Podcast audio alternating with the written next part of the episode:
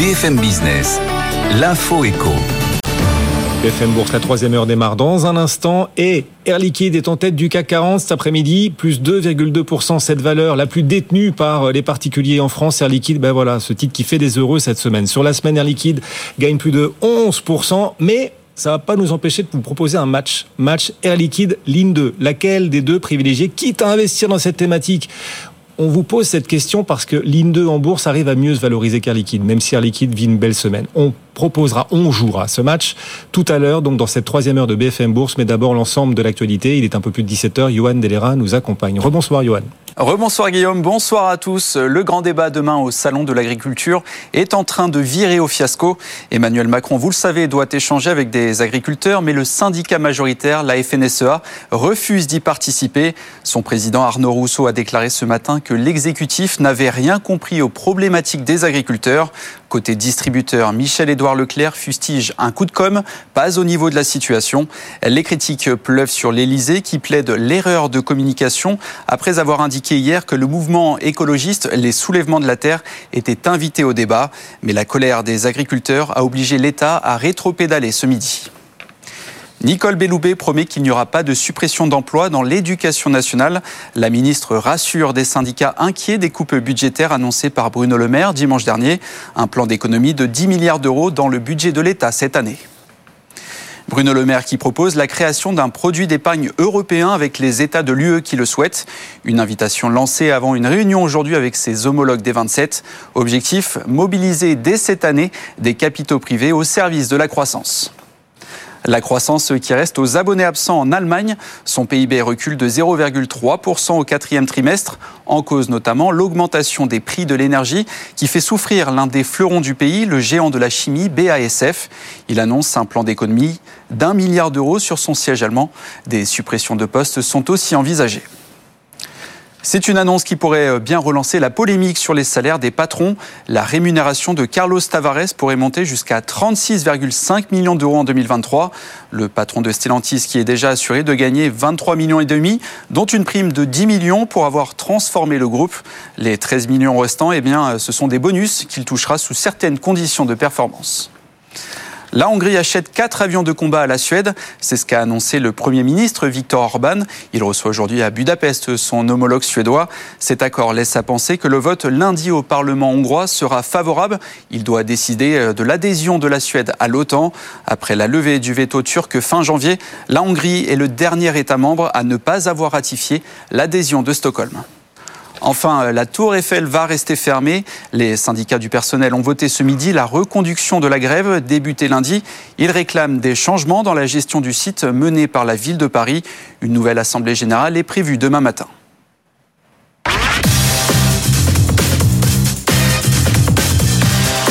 BFM Business, vos placements, nos conseils, BFM Bourse avec Guillaume Sommerer. Vos trois heures d'investissement non-stop, on vous accompagne jusqu'à 18h au rythme des marchés. Et quel train d'enfer cette semaine Étienne Braque nous accompagne, la Tour Euronext, la salle de contrôle du CAC. Comment se passe cette fin de semaine en Europe, Étienne, aujourd'hui? En fanfare avec un CAC 40 qui tutoie les 8000 points, 7959 points à l'instant, c'est une hausse de 0,6%, alors que tiens, le Nasdaq est en train de basculer dans le rouge, puisque vous avez un indice qui perd 0,5%. Nvidia bascule dans le rouge, la valeur perd un peu plus d'un pour cent, alors que souvenez-vous, à l'ouverture, elle gagnait quasiment 3%. Euh, vous avez Apple qui perd du terrain, vous avez également euh, Amazon ou encore euh, Microsoft. Donc tout ça, ça pèse sur la tendance aux États-Unis, mais en Europe, le CAC 40 garde le cap sur des records historiques, grâce notamment à tout un tas de valeurs qui sont sur des plus hauts. Air Liquide sur un record historique, idem pour Stellantis ou encore pour Hermès. À l'inverse, les retardataires et les valeurs défensives continuent de, de sous-performer. On sera ensemble dans une demi-heure, mais le CAC 40 est bien parti en tout cas pour signer aujourd'hui une huitième séance consécutive dans le vert. Huitième séance, hein, on est d'accord, pas huitième semaine, euh, Étienne. Huitième séance consécutive pour euh, le euh, séance, séance effectivement dans le vert pour l'indice CAC plus 0,6% ce soir donc euh, et très probablement un record de clôture à venir. On est très très bien parti. Les marchés sont-ils en train de former une bulle? Voilà. Est-ce que c'est à une bulle boursière qu'on est en train d'assister ou pas? Cette question, elle est simple. On va la poser dans un instant à nos experts, bien sûr. Pendant ce temps, Nvidia, on disait, se retourne légèrement à la baisse cet après-midi après son incroyable hausse d'hier. Gilles Mouet, qui hier était avec nous, chef économiste d'AXA, il nous disait les bénéfices d'Nvidia sont si massifs que, euh, à mes yeux, nous disait-il, Nvidia est une bonne nouvelle pour la stabilité financière. Ouais, il l'a prononcé, il l'a dit, il l'a formulé comme ça. On va challenger là-dessus nos experts également dans un instant. Et puis le grand bilan des publications, effectivement, Air Liquide aujourd'hui en tête du CAC 40. Quelle valeur pour vos portefeuilles faut-il désormais privilégier au cours actuel alors que beaucoup, beaucoup d'entre elles sont déjà sur des records? On va poser cette question précise aussi à nos experts et notamment pour le coup à partir de 17h35. On est à vos côtés, on joue dans votre camp. Bienvenue à tous. BFM Bourse, le club de la bourse.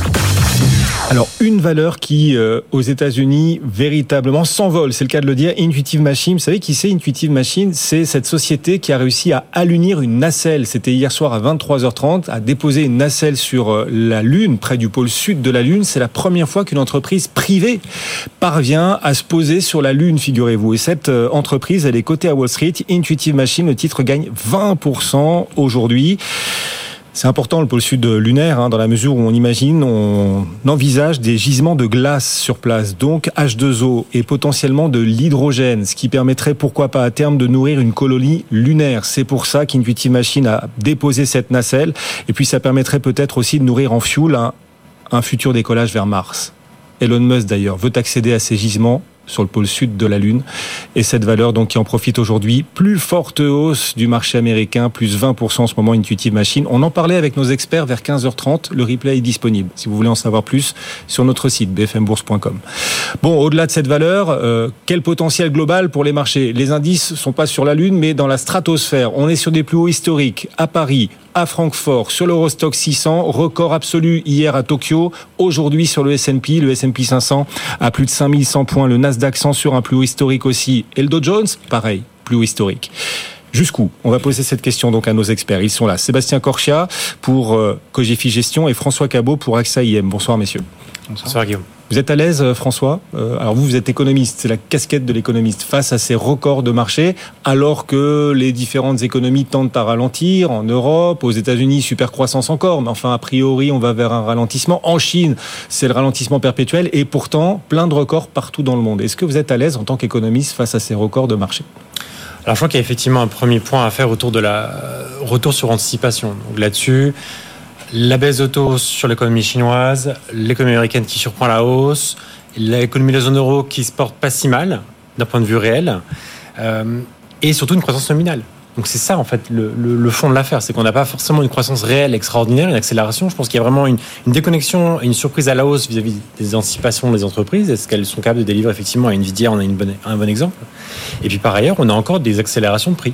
Donc il y a de ce point de vue-là, une, euh, une croissance nominale qui tient la route, surtout aux États-Unis, moins en Europe évidemment, euh, et encore un peu moins en Chine. Mais de ce côté-là, effectivement, de mon point de vue sur la macro, euh, une croissance nominale qui tient bien et aussi un marché de l'emploi qui tient. Donc l'un dans l'autre se pose la question du grip vraiment qu'a la politique monétaire dessus. Autant sur la politique monétaire de la Fed que sur la BCE. On a quand même fait plus de 450 points de base aux autos en zone euro en 10 meetings. Et finalement, la croissance reste flat en réel pendant depuis 18 mois. Donc on se demande, voilà, c'est pas extraordinaire d'un point de vue réel, effectivement, comme activité, mais néanmoins, on, attend encore finalement les signes d'un vrai ralentissement de ce grip que doit avoir là-dessus. Donc là-dessus, quand les entreprises performent bien et que la croissance nominale est là, et les profits du coup des entreprises sont là, que les marchés montent en soi, c'est la recette qu'on qui, qu'on applique depuis, euh, depuis que les indices boursiers existent, existent finalement. Oui, et, et, vous vous dites que ça pourrait tenir comme ça longtemps. On va, bon, bien sûr, les Allemands, voilà, en quasi récession, mini récession, très bien. Les Japonais en récession technique, mais voilà, c'est surtout technique, rien de grave. Vous estimez qu'il n'y a aucune raison de s'inquiéter d'une possible vraie, profonde récession dans les mois et les trimestres à venir, aucune raison, ou au contraire, on risque la douche froide?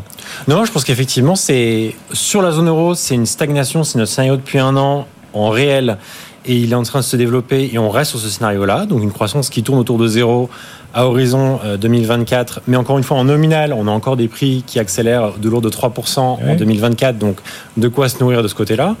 Et côté américain, évidemment, un ralentissement. Mais encore une fois, euh, on tourne à une croissance réelle à 2% en 2024. Donc, avec un marché de l'emploi qui lui-même ralentit, mais qui tient bien. Donc, une consommation et investissement, et investissement qui vont tendance à ralentir par rapport à la croissance exceptionnelle du second semestre 2023.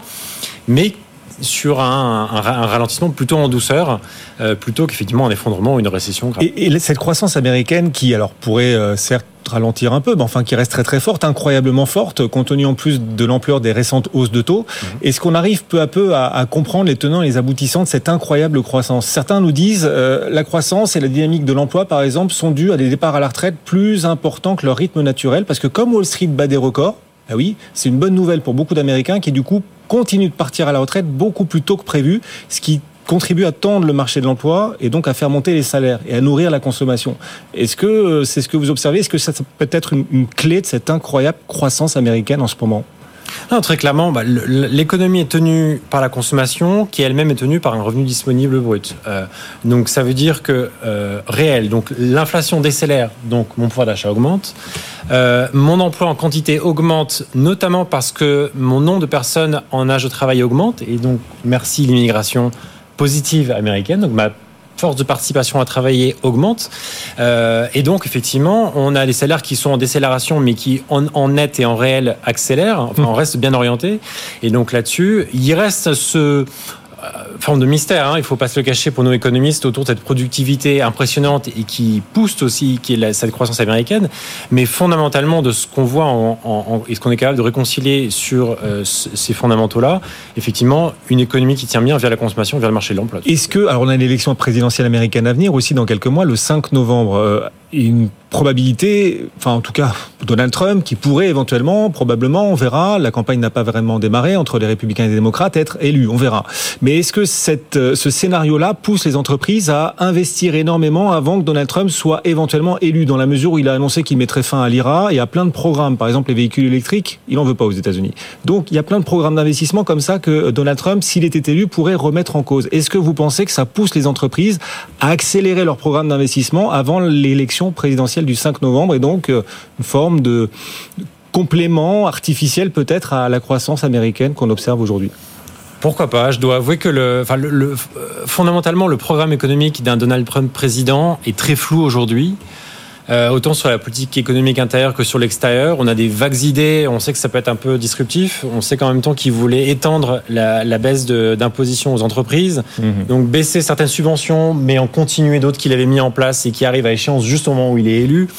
Donc fondamentalement, le, moi là où je, ce sur quoi je me positionne, c'est plus sur que ce soit finalement Biden ou un Trump élu, on a quand même l'impression qu'on va aller plutôt voir une politique budgétaire qui va rester allante. Et donc finalement, est-ce que les entreprises ont vraiment intérêt plus que ça d'investir maintenant plutôt qu'après, sachant que finalement le, soutien va continuer bon an mal an? Mhm. J'ai pas l'impression. On est, vraiment pas sur une histoire qu'on pourrait avoir à l'européenne. On a pour le coup une vraie conciliation budgétaire de ce côté-là. C'est un miracle. Hein. On est dans le club. On n'a pas encore parlé d'intelligence artificielle. On vous rassure, on va le faire dans un instant. On n'a pas encore prononcé le nom d'Nvidia, mais on le fera dans un instant, promis, bien sûr. Bon. Mais avant de le faire, avant de revenir aux entreprises aussi au sens large, Sébastien, votre regard sur ces records, ces différents records jour après jour des marchés partout, Tokyo, Francfort, l'Eurostock 600, le Nasdaq, le CAC 40, euh, le Nasdaq 100, le S&P, alors que l'économie ralentit. Est-ce que vous vous dites qu'on est dans une forme d'exubérance irrationnelle des marchés? Non, on a une forme d'incohérence des marchés. C'est-à-dire que si vraiment vous croyez euh, à cette euh, bonne tenue de l'économie américaine, et je suis parfaitement d'accord avec tout ce qui a été dit, euh, mais qui a quand même beaucoup d'hypothèses. On a beaucoup euh, parfois de, de, de mal à, à, comprendre le comportement, par exemple, du consommateur, qui, qui est très endetté, qui continue euh, à, comment dire, à consommer, etc., etc., etc aussi sur une économie qui est quand même dopée à la dette, hein, au déficit budgétaire et à la dette. Il ne faut pas l'oublier. Un moment où les taux sont au plus haut, ça fait partie de ces risques. Et là, je rentre dans le, dans le monde des incohérences et des risques. C'est-à-dire un marché qui monte, qui monte en faisant abstraction totale des risques qui peuvent être politiques, le flou artistique complet sur, sur les élections, euh, sur, euh, je dirais, le risque géopolitique qui monte. Il peut être au Moyen-Orient, mais il peut être de nouveau aux portes de l'Europe. Hein. Je vous rappelle que le front euh, ukrainien et russe, il est quand même extrêmement fragile. Et avoir les Russes dans, dans euh, quelques semaines à 200 km de Kiev, ça pourrait réveiller un petit peu tout le monde. Et ça, c'est quand même pas pressé. Vous le voyez euh, avec le, le, le, VIX. Et puis, incohérence aussi, parce que pour deux choses.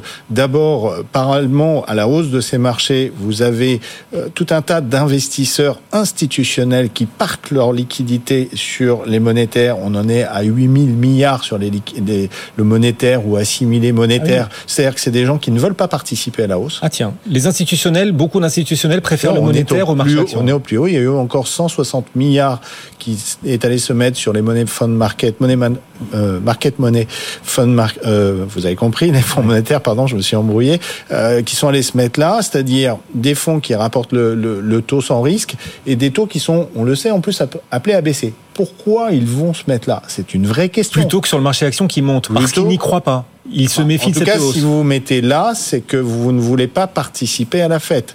L'autre chose, c'est que si vous y croyez autant que ça, pourquoi allez-vous mettre sur seulement quelques valeurs qui sont des valeurs extrêmement rassurantes? Des valeurs, et là je vous fais la transition sur celle du moment, mais des valeurs extrêmement rassurantes, c'est-à-dire des valeurs certes qui ont euh, des bénéfices, mais qui sont des valeurs comme toutes de croissance, et que si vous dites que l'économie est robuste, qu'il n'y a pas de, même pas de soft landing, il n'y aura pas de no landing, mhm. pourquoi le marché n'achète pas, euh, je sais pas, du Caterpillar, euh, n'achète pas des valeurs pétrolières, n'achète pas des small caps, si on regarde par exemple le Russell 2000, mais justement, ne pas ça. parce qu'il n'y aura pas d'énormes rebonds de la croissance. Pourquoi il n'y aura pas d'énormes rebonds de la croissance? Parce qu'il n'y a pas d'énormes ralentissements.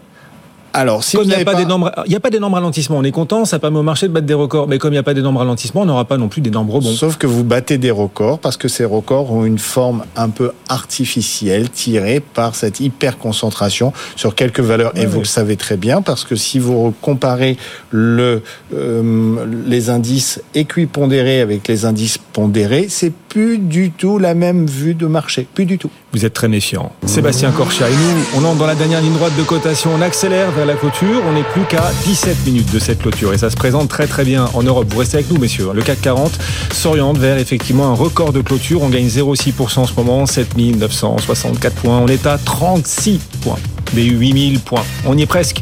Plus forte hausse Air Liquide. Alors ça fait, ça fait plaisir. Hein. C'est l'un des petits plaisirs de la semaine de voir une valeur de fonds de portefeuille comme ça remonter à la surface. Et ça a été le cas toute la semaine. Air Liquide a gagné sur la semaine. Plus de 10%. Encore 2% de hausse aujourd'hui Air Liquide. Capgemini aussi progresse d'1,7%. On a Fnac Darty, belle publication. En tout cas, sur la publication, le titre gagne 7%. Il y a peut-être un peu de spéculation aussi dans la hausse du jour de Fnac Darty. Et puis à la baisse Danone, une défensive, moins 1,7. Kering aussi qui recule de 2%. On va continuer d'en parler. On appellera Étienne, Étienne Braque à la Tour Euronext dans une poignée de minutes. Mais d'abord, le club, nos clubbers sont en place pour euh, continuer d'anticiper les évolutions de marché, voir ce que les marchés, les bourses mondiales ont dans le ventre. Sébastien Corchat et François Cabot ce soir nous accompagnent. Juste avant de parler à nouveau peut-être un mot d'NVIDIA, la Chine, parce que pendant que les grands indices mondiaux battent record sur record, euh, les Chinois, eux, se, se carapatent, on le dit comme ça. Euh, les autorités chinoises ont annoncé cette semaine que les institutionnels n'auraient pas le droit de réaliser des euh, ventes nettes d'actions pendant la première demi-heure de la séance, ni pendant la dernière demi-heure de la séance, et ce tous les jours. Ça permet de régler le problème. voilà. Enfin, encore de la restriction, encore de la régulation supplémentaire et une forme de contrôle de, des agissements des institutionnels sur le marché en, en Chine. Qu'est-ce que vous vous dites face à ça, Sébastien? Que ça peut permettre au moins de limiter le potentiel à la baisse, les risques de baisse du marché chinois? Ou au contraire, vous le voyez négativement en vous disant c'est pas ça qui va attirer les investisseurs internationaux davantage? Bah, vous avez parfaitement déjà répondu euh, au problème, c'est qu'effectivement, il faut arrêter ce flux négatif sur euh, euh, les marchés chinois et c'est important la Chine. Parce que si vous voulez être une superpuissance, il vous faut plein d'éléments, y compris une monnaie qu'ils cherchent à avoir, une monnaie euh, mondiale, mais également un marché, euh, un marché boursier digne de ce nom-là. effectivement, il y a un problème de, confiance sur ce marché qui était un petit peu opaque. Il y a eu aussi beaucoup d'introductions en bourse de un peu tout et n'importe quoi. Il est temps de faire le, le, le ménage. Mais euh, également, effectivement, si vous êtes trop restrictif, vous allez empêcher les capitaux d'entrée parce que effectivement vous aurez peur si vous êtes un investisseur international de plus pouvoir ressortir ou que ça soit euh, pas facile et en plus quand vous connaissez je dirais la relation actuelle géopolitique euh, sino-américaine et demain comment elle pourrait ou ne pas être avec les élections américaines vous avez un petit peu peur d'y aller. Ceux qui y vont aujourd'hui sont ceux qui sont les gérants les plus value et qui se disent la Chine avec un PER de 8, une croissance qui est quand même forte et un écart de valorisation par rapport à son PIB finalement, mmh. qui mmh. est qui, qui, qui, qui, est complètement à la dérive. Si on compare le PIB et la bourse américaine, se disent, allez, quoi qu'il arrive, je fais pas une mauvaise affaire. Mais c'est une condition nécessaire, le prix, mais pas suffisante. Hein. C'est pour ça d'ailleurs qu'il y a plein d'autres actifs qui sont comme ça, qui ne décollent pas. Donc voilà, il n'y a pas, il manque quelque chose. Et est-ce que c'est les bonnes réponses? Pas forcément. Je crois qu'il faut régler les problèmes en fait, comme l'immobilier et autres. Plutôt qu'interdire les ventes. Euh, bon, euh, enfin eux, les Chinois ont choisi d'interdire donc euh, les ventes nettes d'actions par les institutionnels chaque jour pendant la première et la dernière demi-heure de cotation. Ça vous inspire quoi, vous, François? Quel regard vous portez sur la, la, trajectoire chinoise et puis les choix des autorités chinoises en ce moment?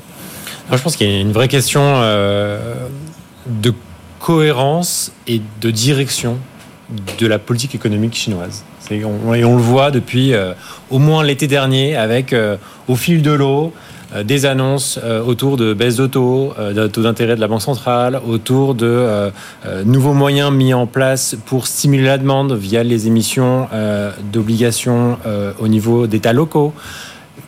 Tout ceci pas à pas. Et on, et on cherche vraiment, un, la ligne de conduite, et deux, le pouvoir que ceci a pour effectivement bah, redorer le blason de cette économie chinoise, dont on sait euh, est quand même le premier souci euh, de son président. Donc on, se pose vraiment des questions de cohérence et de est-ce que ceci euh, est, un, puzzle qui se met en place? Et en tout cas, de notre côté, on, reste très prudent sur ce potentiel de rebond et de, cette morosité qui va finalement plutôt perdurer, selon notre point de vue, de cette économie chinoise. On a, on a du mal à vraiment, à, vraiment réconcilier ces, ces différentes actions malgré une économie qui est, qui est à la peine. Et, et, de ce fait-là, effectivement, restons largement prudents sur euh, ce qu'on pourrait espérer éventuellement et ce, que, ce à quoi la Chine nous a habitués dans le passé en termes de potentiel de rebond et de politiques économiques qui, euh, qui ont, un véritable effet sur, euh, sur l'économie. On vous rappelle les marchés sur des records euh, historiques, la clôture sans doute historique à vivre dans quelques minutes. On appellera Étienne Braque à la tour Euronext. Notez qu'NVIDIA, qui tout à l'heure progressait après son incroyable hausse hier de plus de 15%, bah NVIDIA c'est finalement un tout petit peu retourné. Rien de très méchant sur NVIDIA. Et encore, hein, quand je dis que c'est retourné, bah, on est repassé dans le vert à l'instant. On était dans le rouge, puis là on à plus 0,26. Ça tient à peu près. Et le Nasdaq est en petite baisse, mais rien de méchant. NVIDIA qui tient après cette hausse historique d'hier. Euh, le macroéconomiste que vous êtes, Nvidia, c'est en train de devenir un sujet macroéconomique, Nvidia, l'ampleur de la hausse sur le marché et puis euh, les incroyables bénéfices, x 9 en un an, les bénéfices d'Nvidia, la marge brute, 76%, euh, enfin, deux fois celle de Ferrari, qui est pourtant le maître des marges. qu'est-ce que ça, en tant qu'économiste, comment est-ce que vous regardez ce, ce phénomène Nvidia, François? Il, apporte euh, du grain à moudre, on va dire non pas une solution, mais en tout cas du grain à moudre à réfléchir autour de ce mystère que nous, économistes, avons beaucoup de mal à, résoudre autour de la productivité, notamment autour de la productivité américaine. Donc il y a un vrai sujet, enfin, il y a de transitions qui sont à l'œuvre euh, dans le monde, et on vous en parliez sur la géopolitique, on en parle beaucoup en Europe, moins aux États-Unis, sur la transition verte, c'est l'énergie. Euh, mais il y a aussi un gros sujet évidemment digital dans l'ensemble du monde, euh, également en Europe, mais qui paraît largement en retard en Europe et beaucoup plus présent aux États-Unis. Donc je pense qu'il y a quand même ce sujet-là qui est, qui, qui est évident. Euh, on a découvert il y a 18 mois, 2 ans, ChatGPT, et, et, tout ceci effectivement est lié.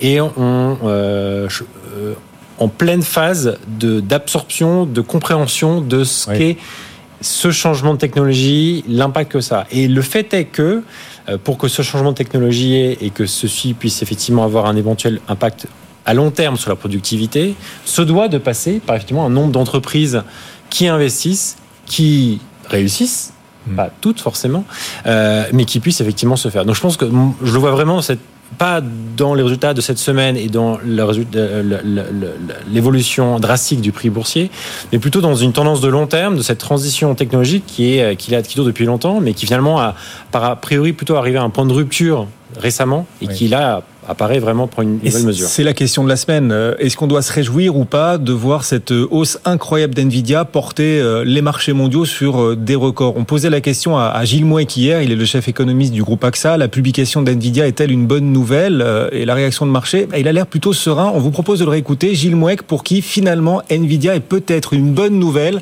pour la stabilité financière. Le marché ne salue pas la promesse de revenus futurs euh, qui serait euh, de fruits ou d'investissements coûteux aujourd'hui, et dans ces cas-là, euh, d'un haut niveau des taux d'intérêt est problématique. Non, le marché salue des résultats massifs qui sont déjà observables. Et ça, c'est important parce que ça permet de, réduire, pas complètement, mais ça permet d'être un peu plus serein sans doute sur les risques que tout cela fait, peser sur la stabilité financière. Ce, n'est pas la promesse de revenus futurs hein, auquel on, on, observe, qu'on observe aujourd'hui. Tout cela permet d'être un peu plus serein sur euh, les risques de stabilité financière. Voilà ce que dit euh, Gilles Mouet, plutôt serein face à la hausse d'NVIDIA, bah, surtout parce que la publication est à la hauteur de la hausse manifestement du cours boursier. Euh, Sébastien, vous seriez d'accord ou plutôt plus méfiant face à la hausse d'NVIDIA? Non, plus méfiant parce que pour le coup, la stabilité financière, quand tout repose sur éventuellement une valeur ou un groupe de valeurs, je dis, euh, c'est quand même dangereux. Si vous faites la comparaison avec les banques qui sont souvent euh, évoquées dans la notion de stabilité financière, des banques qui sont surrégulées, justement pour éviter que ça soit too big to fail en fait, et que là vous pouvez avoir un jour too big to fail. Ces valeurs-là aujourd'hui se retrouvent en cascade dans tous les indices du monde. L'indice MSCI World, par exemple, est aujourd'hui avec un taux de présence de valeurs américaines et de valeurs euh, de valeurs high tech comme celle-ci hyper important. Vous vous rendez compte que ces valeurs-là, Nvidia, c'est plusieurs fois euh, euh, des certains types d'indices. Les Max 7, c'est la taille du stock 600, c'est presque 10 hmm. fois le, le, CAC. Donc il y a quand même cette notion d'un petit peu de, de, de, too big pour moi et de dangerosité à un moment où tout le monde est focusé. On en oublie même la politique monétaire quand il y a de l'actualité de politique monétaire. Effectivement, Nvidia sur 10 ans, s'il a la plus forte hausse du S&P, plus de 17 000% de hausse pour Nvidia sur 10 Et la deuxième plus forte hausse, c'est son concurrent, son petit concurrent AMD, qui gagne quasiment 5000%. Alors il se trouve que, figurez-vous, que le patron d'NVIDIA et la patronne d'AMD sont cousins. C'est incroyable quand même. Euh, Nvidia, effectivement, dont le patron est cousin de la patronne d'AMD. Voilà, on a découvert ça, effectivement. Bah, c'est la famille, c'est la famille euh, de la bourse. C'est quand même une sacrée trouvaille, effectivement. Étienne nous appelle, 17h28. Étienne, depuis la Tour Euronext, à 7 minutes de la clôture. On va vers un, un nouveau record pour le marché parisien ce soir, Étienne.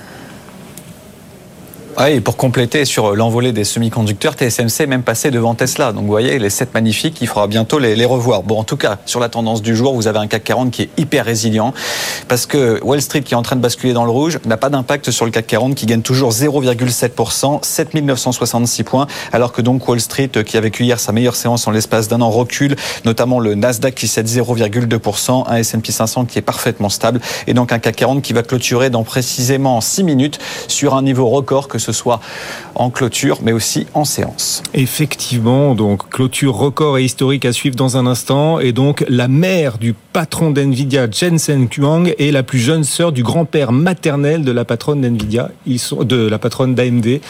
Le patron d'NVIDIA et la patronne d'AMD sont cousins, mesdames, messieurs. 17h29, on entre dans la data room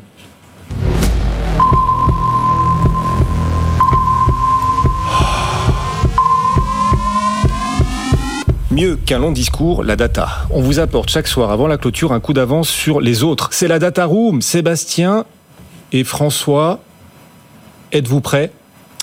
Prêts. Ils sont prêts.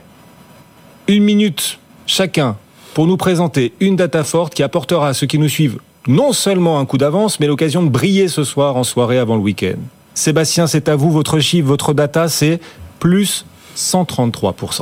Oui, et moi, vous brillerez pas ce soir, vous brillerez en fait dans un mois au moment de Pâques, parce qu'il s'agit en fait du parcours du cacao.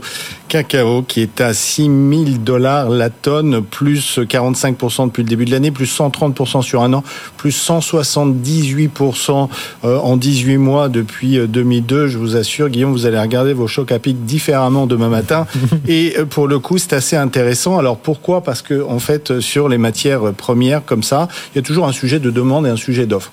Sujet de demande, c'est croissance de la population mondiale, montée euh, du revenu. Le chocolat, c'est quelque chose qui est une consommation plutôt haut de gamme et festive. Pas trop de questions sur la demande, plutôt une question sur l'offre en fait. L'offre, elle est à 60% en provenance du, Ghana et de la Côte d'Ivoire. Et qu'est-ce qui se passe? Bah, Réchauffement euh, climatique, naturellement, problème sur récolte depuis trois ans. Vous avez également euh, des arbres, des cacaoyers qui sont un peu vieux, donc qui produisent moins. Et en plus, il y a certaines maladies sur ces arbres-là. Oui. Donc déséquilibre total de la demande naturellement et de l'offre, ça fait monter le prix à des niveaux historiques. Hein. C'est du euh, jamais vu. Alors est-ce que vous allez pay- payer plus cher vos chocolats à Pâques? Bah, Forcément que oui. Est-ce que vous allez continuer de les payer plus cher après? Sous-entendu, ma question, est-ce que vous allez continuer euh, Est-ce que le cours va continuer de monter? Alors là, généralement, quand on en arrive là, la demande et l'offre s'ajustent. La demande, bah, naturellement, le chocolat est un bien de, consomme- de consommation non essentiel, donc vous pouvez réduire votre consommation si c'est trop cher. Acheter aussi des produits avec moins de chocolat Oui. à l'intérieur. Par contre, en termes d'offres, eh bien, ça attire. Et puis, vous allez avoir des pays comme ça qui vont en profiter. Le Brésil a déjà annoncé qu'il allait doubler sa production d'ici à 2030. Ah oui, pour profiter de ces nouveaux cours du cacao, plus Absolument. Et puis parce qu'il a un climat qui le lui permet. Mhm. Et puis vous avez l'Équateur qui a dit qu'il dépasserait d'ici 2030 la production du Ghana. Donc vous voyez que l'offre va revenir. C'est Vous savez qu'on le sujet. fabrique du cacao en France métropolitaine dans le Pays Basque, un tout petit peu, hein, c'est pas beaucoup. Ah, D'accord. Bah alors moi je vais vous poser une question. Dans ce cas-là, c'est euh, pour euh, d'après vous quel est le rapport entre euh, la bourse ou- et, et, euh, le cacao ou le cacao et la bourse? Où est-ce qu'on trouve les valeurs qui sont sensibles euh, à ça, à la bourse? Parce que c'est quand même ce qui Euh, nous intéresse. Suisse, Suisse. Alors en Suisse, effectivement, c'est pas en France. En France, on avait juste Annie Cordy avec Chaud Cacao. Mais en France, en Suisse, alors en Suisse, vous avez Nestlé, c'est vos Choc à Pic. Mais c'est pas que les Choc à Pic non plus.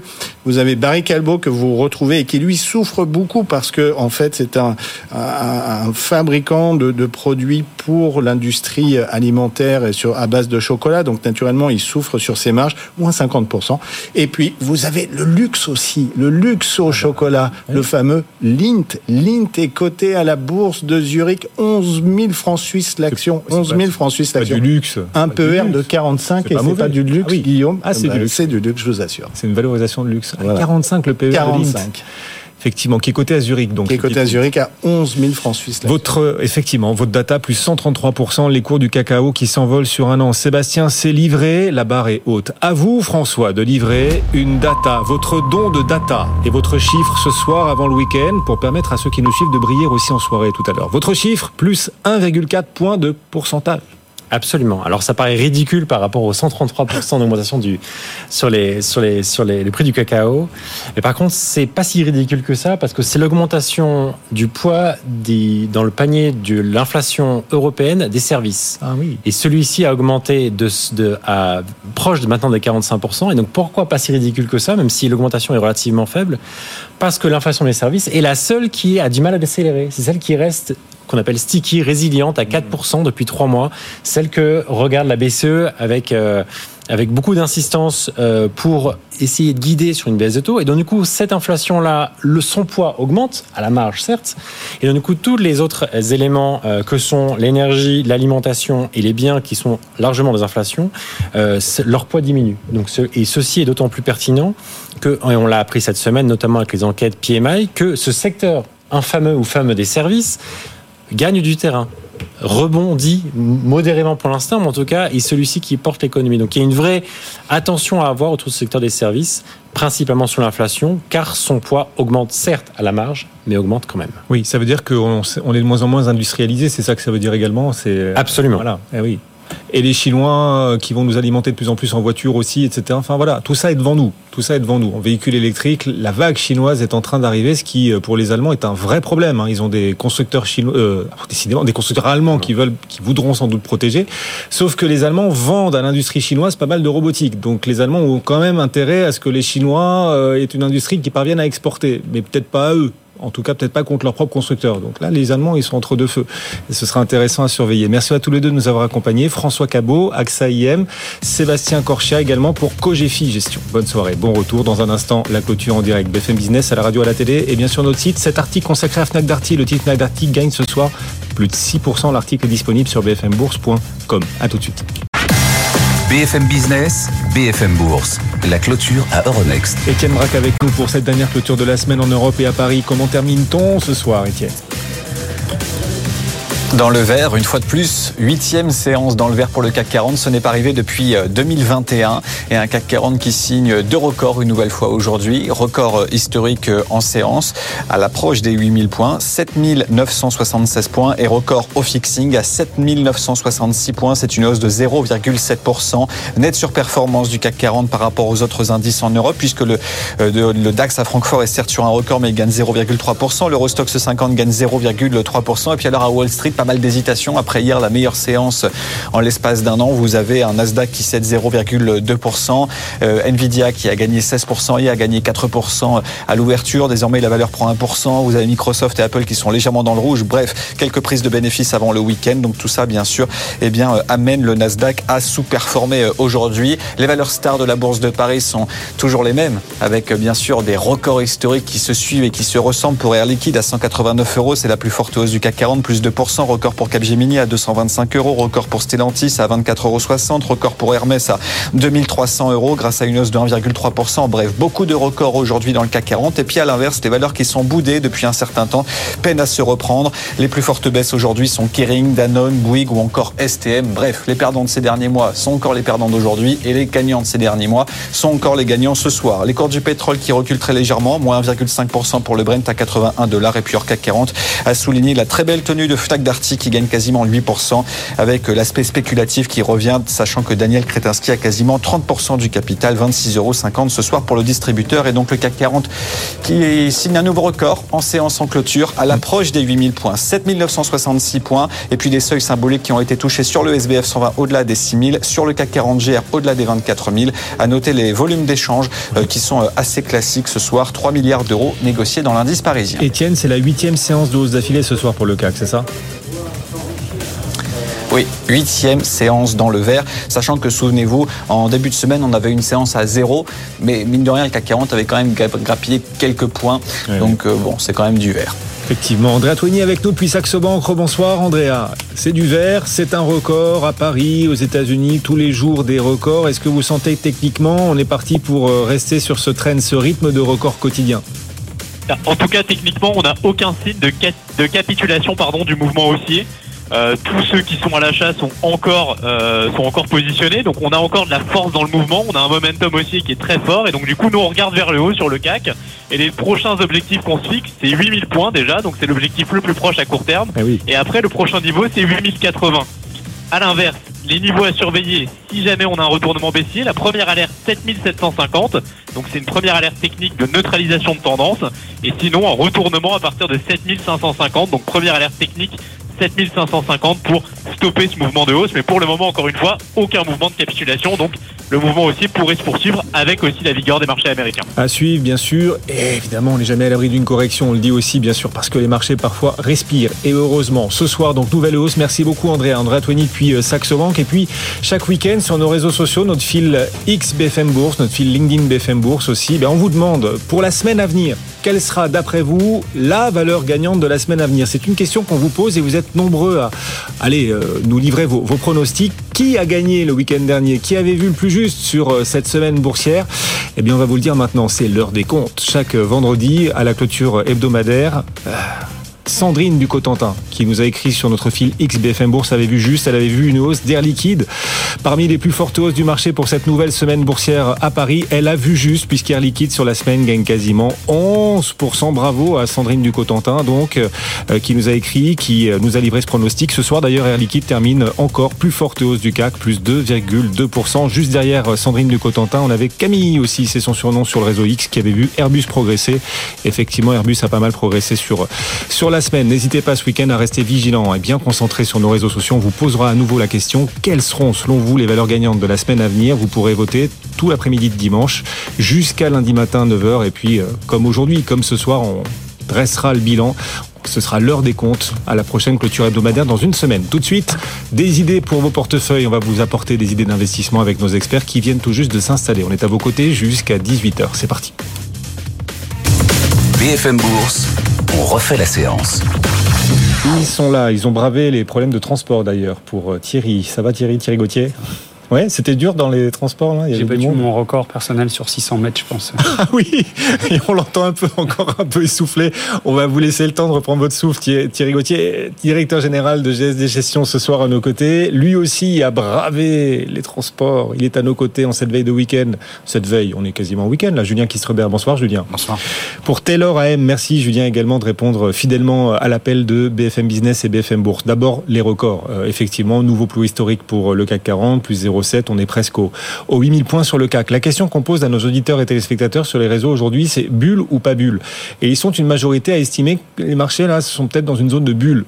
Euh, ils sont plus de 50% à le penser. C'est ce qui ressort de cette question qu'on leur pose sur notre fil XBFM Bourse. À 57%, nos auditeurs estiment que oui, les marchés sont en bulle. Il y a du scepticisme face à la hausse des marchés. Est-ce que ce scepticisme, vous le partagez, Julien? Je pense pas qu'il y ait une bulle sur toutes les valeurs. Effectivement, il y a certains dossiers euh, où on peut se poser des questions, évidemment, notamment le secteur de, l'intelligence artificielle, euh, même si les résultats sont là. Hein, parce qu'on pense évidemment en premier lieu à, Nvidia. Mais globalement, quand on regarde le marché, euh, toujours ce qu'on a dit à plusieurs reprises, hein, quand on retire les grosses valeurs leaders qui peuvent avoir des, des multiples relativement élevés, le reste est relativement solide. Et puis tout ça, ça tient aussi au fait que bah, les résultats sont bons, la croissance économique, en tout cas aux États-Unis, encore euh, très solide, beaucoup plus solide que ce que tout le monde attendait. Donc finalement, on a, des bénéfices qui se tiennent plutôt bien, euh, qui sont même au-dessus des attentes euh, très largement du côté américain. Et donc bah, tout ça fait qu'on a, une dynamique qui fait que bah, les titres continuent de monter et aussi pour, de bonnes raisons. Même question Thierry. Vous êtes à l'aise face à la hausse des marchés, record sur record? Les 8000 points, peut-être la semaine prochaine, euh, on verra. Ou vous vous dites au contraire, là, si on touche les 8000, ce qui sera sans doute le cas à un moment ou à un autre, faudra vendre. C'est vrai qu'il, je pense qu'il y a un biais, comme on bat des records, les gens se disent c'est des niveaux qu'on n'a jamais atteints, donc euh, euh, voilà, on, va vite à- en besogne à, à parler de bulles. Mais non, moi je rejoins l'avis de, de, vos différents intervenants et, et je pense pas qu'il y ait une bulle aujourd'hui. Les marchés sont vraiment portés par des bons résultats de société. Euh, quand on parle de bulle, en fait, il faut se souvenir hein, des, ratios de, de l'année 2000 sur la, sur la techno, c'était 60-70 fois les profits. Aujourd'hui, même sur un Nvidia, on n'est qu'à 35 fois. Euh, donc euh, certes, la, progression a été euh, très très rapide, mais en termes de niveau de valo, l'Europe à 14 fois les profits, les États-Unis autour de 18-20 fois, on n'est pas sur des, ratios qui nous indiquent une, une bulle. Ce soir, la plus forte hausse du marché, c'est Air Liquide. Alors la publication avait été saluée hein, en milieu début de semaine, c'était mercredi. Euh, le titre Air Liquide avait gagné sur la publication 8%. Très rare de voir Air Liquide progresser autant sur une seule séance. C'est plutôt une valeur de fonds de portefeuille. Elle remonte à la surface. Et ce soir encore, Air Liquide gagne plus de 2%. Plus forte hausse du CAC en clôture. Euh, Julien, il faut continuer d'acheter l'air liquide. Si on n'en a pas, il faut le faire. Si on en a déjà, il faut renforcer. Ou vous estimez qu'il faut peut-être calmer le jeu? Je vous pose d'autant plus la question que 750 000 Français, en tout cas personne, 750 000 humains, détiennent des titres Air Liquide. C'est la valeur dans le CAC 40 la plus détenue par les investisseurs particuliers. Écoutez, les, perspectives, en tout cas la hausse est justifiée par de très bons résultats et puis surtout des perspectives très solides. hein. Ils ont révisé à la hausse euh, leurs objectifs de marge pour 2025 euh, assez nettement. On devrait avoir une marge opérationnelle au-dessus de 20%. Et ils sont assez confiants pour l'année. On sait que sur ce business, il y a une assez bonne visibilité. Donc on peut estimer que 2024 euh, va être encore euh, une très bonne année, à ne pas douter en tout cas pour, euh, pour cette société. Donc euh, oui, on peut continuer à en acheter. Et si on compare avec euh, son compère euh, allemand, Linde, enfin, qui est coté maintenant aux États-Unis, bah, la décote, elle est encore significative. Alors certes, elle s'explique par une différence de marge et de retour sur capital employé, mais en tout cas, il y a, y a une décote encore qui, qui est présente. Et donc, euh, pas de raison en tout cas de- d'abandonner ce dossier, voire même peut continuer à renforcer. Ah oui, vous comparez Air Liquide et Ligne 2, ben ça tombe bien. Il y a match entre ces deux valeurs. Fight Air Liquide ou Ligne 2, quitte à investir dans cette thématique? Air Liquide que les Français adorent et chouchoutent, ou plutôt Ligne 2 qui, dans la même thématique, parvient à mieux se valoriser? Il faut dire que Ligne 2 a choisi Wall Street. Ça permet de mieux se valoriser que le CAC 40 souvent. Air Liquide ou Ligne 2 dans les portefeuilles, quitte à investir dans cette thématique? Thierry, Bah, écoutez, les États-Unis ont l'IA, nous on a l'AI. AI, c'est le mnémonique d'Air Liquide hein, sur Euronext. Donc ah, c'est énorme. Voilà, c'était les deux lettres de la semaine. Et euh, moi, je rejoins Julien. On est plutôt euh, euh, favorable au, au dossier Air Liquide en, en relatif par rapport à Ligne 2. Alors, on n'en achète plus de l'air liquide sur ces niveaux-là. On, on la conserve simplement. Euh, mais euh, voilà, euh, pour des raisons de, de valorisation, euh, en termes de de valo sur EBITDA. Ligne 2, c'est 18 fois. Quand, quand Air Liquide, c'est que 12 fois et demi. en termes de PER, c'est pareil, il y a, il y a, une, une, décote sur Air Liquide par rapport à Ligne 2. Donc pour ces raisons-là, et puis parce qu'on est un peu cocorico, oui. on est plutôt, on est plutôt pro Air Liquide. Vous savez quoi? Vous êtes chauvin vous êtes conservateur l'un et l'autre. Air Liquide, Thierry Gauthier. Air Liquide plutôt clean 2. Vous aussi, Julien. Mais on va quand même aller au bout de ce match. Julien. Mais pas Air Product, par contre. Quoi, quoi, quoi Attendez, non, non, il nous embrouille là, juste parce qu'il veut noyer le poisson. Ligne 2 est cotée aux États-Unis, ligne 2 est mieux valorisée. Vous dites comme euh, Air Liquide est plus décoté que Ligne 2, il faut privilégier Air Liquide. Oui, Mais Ligne 2 est plus cher parce qu'il est à Wall Street. Et à Wall Street, il y a plus de potentiel aux États-Unis, honnêtement. Il y a plus d'investisseurs aussi. Ligne 2. C'est pas qu'une question de place de cotation. Ah. Hein. Ce que je disais avant, il y a, il y a des meilleures marges du côté de Ligne 2, un meilleur retour sur capitaux employés. Donc clairement, c'est le meilleur élève du secteur, sans problème. Le plus mauvais étant Air Product, qui lui par contre avait fait une publication il y a quelques semaines qui était plutôt décevante. Euh, voilà, mais Air Liquide en tout cas nous semble receler plus de potentiel d'amélioration de ses marges que Ligne 2 qui nous semble déjà un peu au maximum. Toutes nos excuses pour nos auditeurs et téléspectateurs, nos deux experts sont conservateurs ce soir. Ils préfèrent Air Liquide. Non, mais on les comprend, c'est une super valeur euh, Air Liquide, effectivement, plus 2,2%. Et quand le fond du portefeuille remonte à la surface aussi brillamment, ben, ça fait plaisir. Et cette semaine, les records du CAC 40 ont aussi été nourris par euh, cette valeur que les Français adorent, Air Liquide, et ça fait plaisir. Ce soir, Fnac Darty gagne plus de 6% en clôture. C'est mérité ou pas sur la publication, Thierry? Sur la publi, je trouve pas. Euh, parce que voilà, le chiffre d'affaires il est légèrement au-dessus des attentes, mais c'est l'épaisseur du trait. Euh, les marges sont quand même bien sous pression. Euh, la faute à l'inflation, euh, sur, les salaires, voilà, différents sujets qu'on a tous connus. la croissance est molle, voilà, donc c'est on est quand même sur de la consommation sur Fnac Darty, donc c'est quand même compliqué. Donc non, moi je pense pas que ce soit la, publication qui porte le, le titre, mais dans la publication, on a repéré qu'il y avait Daniel Kretinsky qui était monté à 29,9% du capital. Et je pense que c'est plutôt par là qu'il faut trouver l'explication à la hausse du jour, parce que vous savez que alors le, cet investisseur-là était autour de 25%, je crois, si euh, ma mémoire est bonne, en octobre-novembre. Mhm. Et donc là, il est monté à 29,9 et on n'est pas sans savoir qu'à 30%, eh ben, c'est le seuil de déclenchement euh, d'une d'une offre publique d'achat. Ah oui. Donc on est voilà, on est un peu spéculatif la hausse. On est un peu au bord de ça, oui. Bon. Fnac Darty gagne 7,8% euh, en clôture ce soir, 26,50 euros, mais la publication ne le mérite peut-être pas. Est-ce qu'il y a d'autres publications dont vous vous dites le marché l'a salué cette publication, mais honnêtement, euh, c'était pas mérité? Et souvent, et souvent saluer la publication, même si elle était moyenne, parce que parallèlement l'entreprise annonce une hausse de dividendes. Et donc le marché s'est laissé éblouir par certaines hausses de dividendes cette année, alors que la publication elle-même était très moyenne. Est-ce que vous vous êtes dit ça euh, sur certaines valeurs de l'indice CAC 40 ou du marché parisien cette semaine? Bah, notamment si on parle de, Carrefour et d'AXA, euh, on a ah, ah. deux situations un petit peu différentes. Carrefour, effectivement, c'était compliqué la, publication euh, pour, pour l'exercice 2023. Maintenant, ils ont un discours quand même très positif, notamment sur une reprise sur, sur le, la filiale brésilienne. Euh, donc ça, là-dessus, c'est plutôt, plutôt effectivement positif. Et puis à côté de ça, la valorisation est quand même extrêmement basse. Euh, c'est vrai que de remonter son dividende, c'est toujours la même chose. Hein. C'est la théorie du signal. Si je remonte mon dividende, ça veut dire que je suis confiant sous l'avenir. Et si en plus j'ai ce discours optimiste euh, sur les perspectives, bah, finalement, tout ça euh, semble aller dans le, dans le même sens. Et donc c'est rassurant. Étienne veut, intervenir là-dessus, justement. Est-ce que certaines entreprises ont, grâce à leur hausse de dividendes, réussi à faire passer des couleuvres au marché, des publications un peu moyennes, mais qui ont été saluées parce qu'elles sont accompagnées de hausses de dividendes? Étienne? Bah, C'est le dividende et puis ce sont surtout les, les rachats d'actions. Hein. Dans le cas de, de Carrefour, c'est 700 millions d'euros. Donc dividende plus rachat d'actions, ça fait 1,3 milliard. C'est le résultat net, c'est 80% du, du, cash flow. Hein. Donc il y a un retour aux actionnaires qui est important.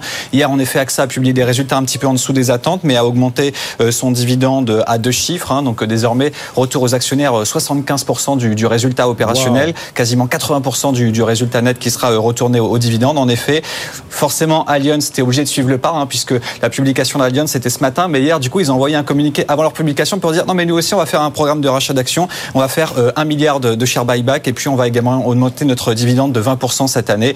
Donc euh, forcément euh, le marché s'y attendait aujourd'hui et face à la publication, bah, le titre a reculé puisque vous avez Allianz qui perd un peu plus de 2% ce soir. Effectivement, là les marchés sont pas dupes sur sur Allianz. Étienne, vous n'hésitez pas à nous rappeler quand vous le souhaitez. Même question, Thierry, est-ce qu'il y a des entreprises qui ont réussi à faire passer des vessies pour des lanternes avec la hausse de dividendes Le cours a progressé, mais la publication, les prévisions sont quand même assez assez moyen et méritait peut-être pas la hausse en bourse euh, qui a accompagné cette publication eh ben, C'est toute la force de la théorie du signal. Hein. C'est vrai, alors je ne sais pas pour Julien combien de temps ça fait, mais moi c'est 25 ans en arrière, hein, toutes ces, toutes ces théories-là euh, financières qu'on a apprises sur les bancs de l'école. Et ben voilà, c'est un formidable outil de communication entre les, les sociétés et les investisseurs, la dividende. Et AXA et Carrefour l'ont ah, utilisé à bon escient. Vous êtes tous d'accord. Euh, donc euh, voilà, c'est non, c'est mérité. Si le dividende est rehaussé, c'est un peu le le, dividende, c'est un peu le gâteau. Et puis le, le, share buyback, les rachats d'actions, c'est un peu la cerise sur le gâteau. Alors c'est vrai que parfois la garniture ces dernières années, elle a été aussi grosse que le, que gâteau. Mais euh, ce dont on va se souvenir le marché, marché c'est que euh, le dividende de Carrefour, il augmente de 55%. Donc ça veut dire que la société est très très très confiante pour pouvoir délivrer de la performance dans le futur. C'est ça qui est salué. On a sur le secteur un, un, acteur qui est tombé et, et Carrefour va, va en profiter. Euh, on parle de casino évidemment, donc euh, voilà, plutôt plutôt mérité quand même. Qui veut parler de CGG On a une question d'auditeur là sur euh, CGG ce soir. Oui, question qui nous arrive de cash flow sur le réseau XBFM Bourse CGG. Ça inspire l'un d'entre vous ou pas, Julien? Oui, ouais, bah, Julien. Aujourd'hui, il, nous, demande pourquoi cette descente aux enfers de CGG en bourse alors que le groupe semble se redresser. C'est la question donc de cash flow, c'est son surnom. Oui, parce que c'est assez compliqué pour eux. Aujourd'hui, les, les opérateurs pétroliers se focalisent sur les champs existants. Donc c'est vrai que sur la partie vente d'équipements ou euh, la partie euh, Sismic multi-client, il y a beaucoup moins de demandes pour les faire de l'exploration. Euh, on rappelle que le groupe envisageait de céder cette activité Cercel d'équipement. Donc certains reparlent d'éventuellement une augmentation de capital. Euh, voilà, bon, ça reste un dossier qui est qui est quand même assez complexe, même si on reconnaît que les choses ont un petit peu évolué. Euh, voilà, certains évoquaient même un attrait spéculatif. Bon, on y croit très peu euh, dans l'environnement actuel. Euh, voilà, donc tant que les groupes pétroliers, en tout cas, ne réinvestissent pas plus massivement sur de nouvelles zones d'exploration, mhm. ça restera, ça restera un petit peu compliqué pour eux. Bon, Nvidia hier plus 15%. Aujourd'hui, Nvidia préserve ses gains d'hier. Hein. toujours pas de vraie correction sur Nvidia. un autre de nos auditeurs, les tontons répliqueurs, c'est son surnom, nous demande si c'est cher ou pas cher. Il n'arrive pas à savoir le PE d'Nvidia. C'est quoi le PE d'Nvidia? C'est sa question précise, Thierry. Bah, le vrai PE d'Nvidia. Le PE d'Nvidia sur, les résultats de 2024, parce qu'il publie un exercice à fin janvier 2024, c'est autour de 65 fois les profits. Hein, c'est 2000 milliards divisé par, euh, par les 30 milliards de bénéfices qu'ils font. Et puis euh, le PE 2024, parce qu'on se projette 2025, puisque ça sera janvier 2025, on se projette déjà, ce n'est entre guillemets que 35 fois. Donc euh, voilà, le, ah oui, donc le, tout à fait raisonnable. De 65 fois cette année et 35 fois l'année en cours. Vous signez, Julien Vous êtes d'accord? Oui, je suis d'accord. Après, c'est activités très cycliques. Euh, en 2022, le titre était trop, tombé très très bas et plus personne n'en voulait à ce moment-là. Donc euh, il peut y avoir toujours des retournements, mais c'est sûr que là, il y a une vague structurelle sur l'IA, évidemment, qui, soutient. Merci messieurs. Merci de nous avoir accompagnés ce soir dans BFM Bourse. Sur 10 ans, les deux plus fortes hausses du S&P, c'est Nvidia et AMD. Il se trouve que les patrons d'Nvidia et AMD sont cousins. Eh oui, on a découvert ça, figurez-vous. Bon, parallèlement, le patron d'Amazon, Jeff Bezos, vend des actions. Hein. En deux semaines, il aura vendu plus de 13 milliards de dollars d'actions Amazon. Il faut regarder ce que font les patrons de la tech aussi. Peut-être un signal annonciateur, on ne sait pas, mais enfin, les insiders sont toujours intéressants à suivre. Merci messieurs. Thierry Gauthier, Julien Kistrebert, le CAC 40 sur des records ce soir en clôture presque à 8000 points, 7966 points. Dans un instant, Good Evening Business, Guillaume Paul jusqu'à jusqu'à 19h. On est vendredi. Bonne soirée, bon week-end. BFM Bourse, vos placements, nos conseils sur BFM Business.